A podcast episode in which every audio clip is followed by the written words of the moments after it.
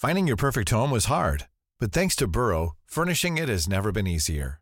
Burrow's easy to assemble modular sofas and sectionals are made from premium, durable materials, including stain and scratch resistant fabrics. So they're not just comfortable and stylish, they're built to last. Plus, every single Burrow order ships free right to your door. Right now, get 15% off your first order at burrow.com slash ACAST. That's 15% off at burrow.com slash ACAST. C'est le podcast montagne du Dauphiné libéré. Les interviews et les récits, les légendes de l'alpinisme, les champions de ski, le jour où tout a basculé, les grandes et les petites histoires, les exploits et les expéditions, mais aussi les drames, les sagas, les inventions et les pionniers. Voici Histoire d'en haut. Hélène Yeager avait 12 ans quand son père, Nicolas, spécialiste des ascensions solitaires, a disparu dans l'immense face sud du Lot, à plus de 8000 mètres d'altitude au printemps 1980. Deux ans plus tôt, il fut l'un des trois premiers Français à fouler le sommet de l'Everest. Fumeur invétéré, il découvrait alors ses formidables facultés de résistance à l'hypoxie, se payant le luxe d'allumer sa rituelle gitane. L'été précédent, ce médecin, physiologiste et aventurier, descendant du père de la photo Nicéphore Niepce, avait passé deux mois dans une tente au sommet des Andes à plus de 6700 mètres d'altitude pour prouver que ses très longs séjours dans l'oxygène rare lui donneraient les clés d'une suracclimatisation. À l'occasion de la sortie de L'homme qui vivait haut, le livre de Virginie Troussier, sa fille se souvient. Un reportage d'Antoine Chandelier.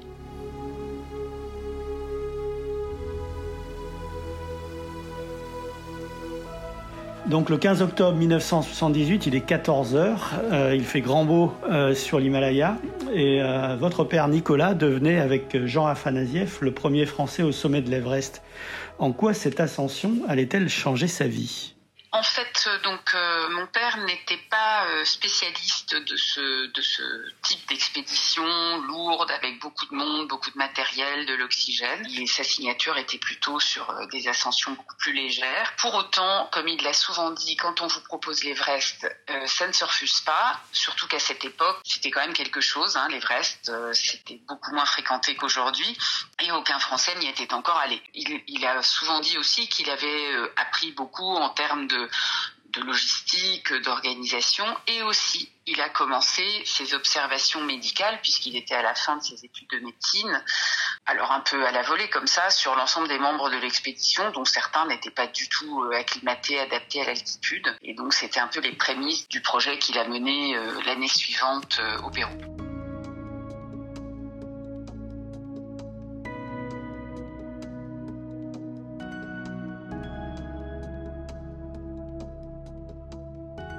Alors c'est là qu'il prend conscience aussi de ses prédispositions hein, pour la, vie en altitude. D'ailleurs, il y a cette anecdote, quand il arrive au sommet, il sent tellement bien qu'il allume une cigarette, une gitane.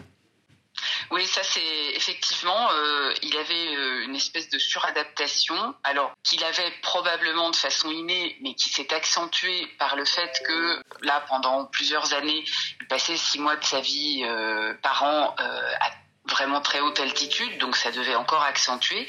Et comme en plus il était fumeur invétéré de, gitane sans filtre, ben, il fumait à toute occasion. Ça le rendait d'ailleurs, je crois, assez pénible pour ses collègues de tente. Il fumait pas sous la tente quand même, mais quand les gens étaient un peu souffrants et mal en point à 6000 ou 7000 mètres d'altitude, le voir lui sortir pour fumer, ça avait un côté un peu agaçant et énervant. Mais voilà, effectivement, il a fumé en haut de l'Everest. Elle avait une saveur particulière, cette cigarette? Est-ce qu'il vous en a parlé? Alors, il, bah, pour lui, en fait, c'était, euh, je vais pas dire business as usual, mais quasiment, parce que comme il fumait tout le temps, il n'en tirait pas non plus une gloire particulière. Hein, et ça, ma grand-mère s'y serait beaucoup opposée. Elle était très énervée par le fait qu'on parle énormément de cette cigarette parce qu'elle trouvait que c'était vraiment pas une qualité de fumée, euh, ni en bas ni en haut de l'Everest.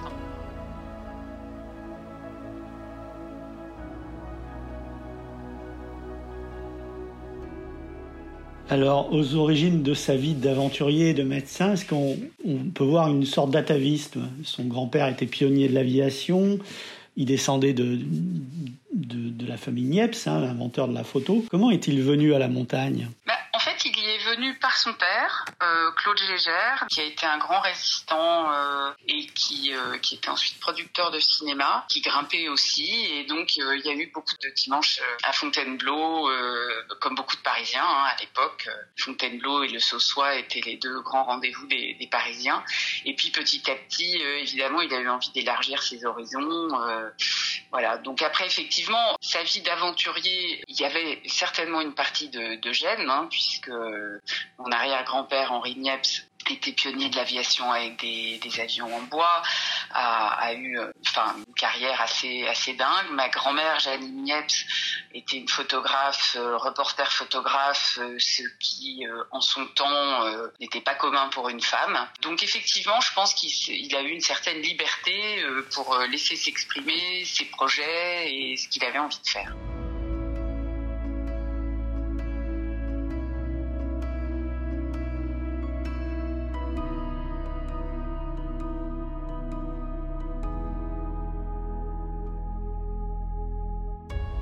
Alors il avait cette fascination hein, pour l'oxygène rare, hein. il va pousser assez loin les recherches, allant jusqu'à passer deux mois à plus de 6000 mètres d'altitude. Il avait développé cette idée de super acclimatement. De quoi s'agissait-il? En fait, lui, ne parlait pas nécessairement de, super acclimatation, mais le fait est qu'il était super acclimaté. Même quand il grimpait avec d'autres gens, euh, c'était assez impressionnant de, le voir évoluer en altitude, comme s'il n'y avait rien de spécial.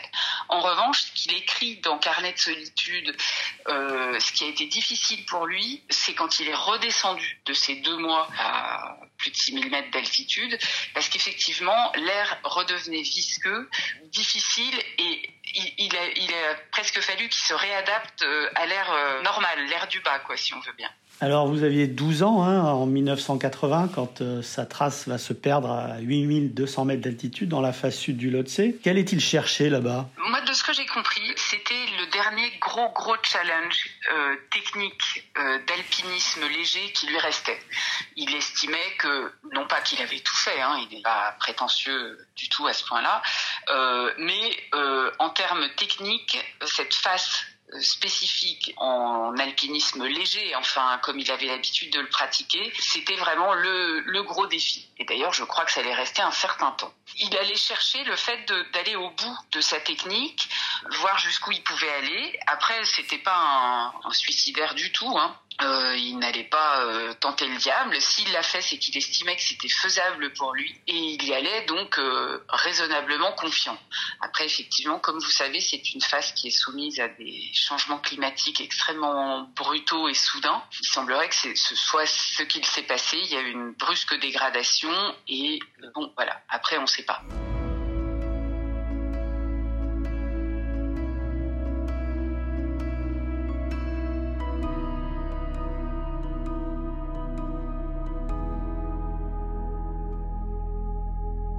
Le projet donc euh, n'était pas seulement l'ascension du Lhotse, je crois qu'il devait aussi, après le Lhotse, rejoindre l'Everest euh, et faire un enchaînement, une traversée inédite. Hein. Avait, ce projet qui était né ben, en 78, hein, euh, quand lors de l'expédition à l'Everest, où il avait bien étudié, bien potassé les possibilités, les voies, etc. Et effectivement, il avait ce projet dont il parlait peu puisqu'il n'avait pas l'autorisation euh, pour l'Everest. Effectivement, il avait communiqué sur la partie Lhotse, mais il n'avait pas communiqué sur la partie Everest parce qu'il n'avait pas l'autorisation pour le faire euh, près des autorités népalaises. Au-delà de la performance hein, technique hein, dont, vous parlez, est-ce qu'il n'y avait pas aussi euh, une quête, hein, notamment plus physiologique, aller encore plus loin, voir jusqu'où ces limites de la résistance à, la haute altitude pouvaient le mener? Alors je pense pas que c'était une quête pour aller euh, au bout de ses limites, parce que quand on va vraiment au bout de ses limites, bah, euh, ça, peut vraiment mal se passer. Et ça, c'était pas son idée. Je pense que en fait, il avait été absolument évidemment euh, très content de sa participation à l'expédition 78, enfin Everest 78. Néanmoins, il avait un, un je pense, un sentiment d'inachevé, avec une envie de retourner à l'Everest, mais légèrement, quoi. Enfin, comme il avait l'habitude de grimper, euh, sans équipement, sans oxygène, etc. Et que là, ce, ce doublé aurait donné la possibilité de boucler la boucle de l'Everest.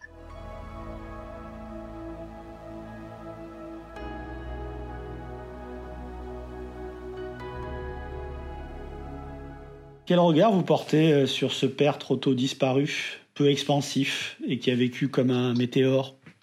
Bah, écoutez, en fait, euh, il était assez peu expansif avec probablement avec beaucoup de gens. Moi, je le voyais peu, mais quand on se voyait, on se voyait vraiment. Et c'est vraiment quelqu'un avec qui j'ai eu des, des, vrais moments de partage, même si j'étais jeune. Euh, on faisait pas mal de trucs euh, tous les deux. Il m'emmenait, on, allait marcher, on allait skier. Euh, et quand il était à Paris, il passait du temps, du vrai temps. Alors vous me direz, c'est facile hein, quand on est là six mois par an, d'arriver à dégager des, vrais moments. Moi, je, enfin, je le voyais pas du tout comme un héros. Hein. Je le voyais comme quelqu'un qui avait un travail un peu différent de, celui de, mes autres amis de, de collège. Pour autant rien de spécial. Enfin, quand on est jeune, on, ne voit pas ses parents euh, par le même euh, angle que les autres gens. On c'est juste des parents. Je trouvais un peu pénible qu'ils soient partis aussi longtemps, mais sinon, euh, il n'y avait rien de particulier dans, dans tout ça.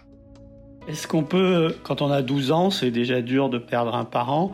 Là, en plus, il y a la disparition, on ne retrouve pas le, corps. Comment vous avez fait pour surmonter ce, choc? Ah ben, ça met très très très longtemps.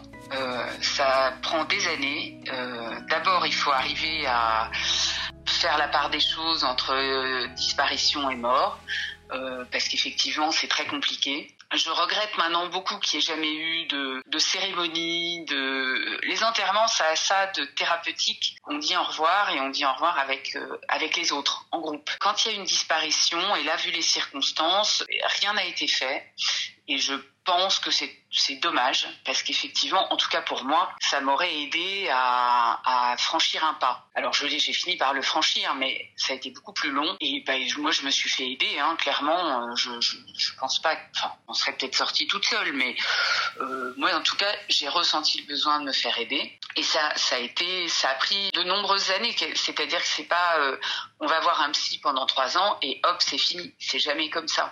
C'est-à-dire, euh, on se fait aider pendant deux ans, on se dit ça y est, je suis guéri, ça va mieux. Et puis, à d'autres étapes de sa vie, il y, a de nouveau des dysfonctionnements qui se créent et à ce moment-là, on se dit bon bah il faut il faut recommencer, il faut retravailler. Alors ça peut être un psy, ça peut être euh, de l'hypnose, ça peut être euh, les, mouvements des yeux, ça peut être après chacun va trouver la thérapie qui lui convient. Mais c'est sûr que oui, moi j'ai clairement eu besoin de me faire aider. Oh, il est disparu, il avait 33 ans. Aujourd'hui, il est toujours là-haut, à 8200 mètres d'altitude, quelque part, euh, dans son élément de prédilection. Est-ce que c'est une issue, un destin qu'il imaginait? Je pense, parce que c'est quelqu'un qui était très cartésien et qui savait très bien les risques qu'il prenait et la possibilité de ne jamais redescendre. D'ailleurs, quand il il est parti dans cette ascension, il avait donné une date un peu butoir hein, euh, à ses coéquipiers et voilà pour dire si je suis pas revenu à telle date, euh, en gros ne m'attendait plus. Donc euh, il savait très bien ce qui pouvait se passer. Après euh, voilà, c'est il a pesé les possibilités de réussite par rapport au risque. Lui, il a estimé qu'il avait possibilité de réussir. Ça s'est pas fait. Bah, c'est qu'il a mal jugé. Enfin, il le disait souvent. Hein, euh, quand il y a quelque chose qui se passe mal, c'est qu'on a on a fait une erreur, mal préparé, ou il n'a pas eu de chance, ou il a fait une erreur technique, ou il est, je ne sais pas, on saura pas. Vous vous souvenez de ses dernières paroles? Non. Quand vous l'avez vu la dernière fois Non, moi je me souviens pas des dernières paroles parce qu'en fait, comme il n'arrêtait pas de partir et de revenir, euh, je vais pas dire que c'était un non-événement, c'était toujours un événement les départs en expédition. Mais c'était pas toujours des moments euh, où on n'échangeait pas des choses essentielles parce qu'il y avait une certaine tension. Euh, lui était déjà tendu vers euh, vers son projet. Moi je pense un peu souvent renfrogné parce que bon, euh, c'était pénible, c'était pas très agréable. Donc non, il n'y avait pas de de grandes déclarations lyriques moment du départ, pas du tout.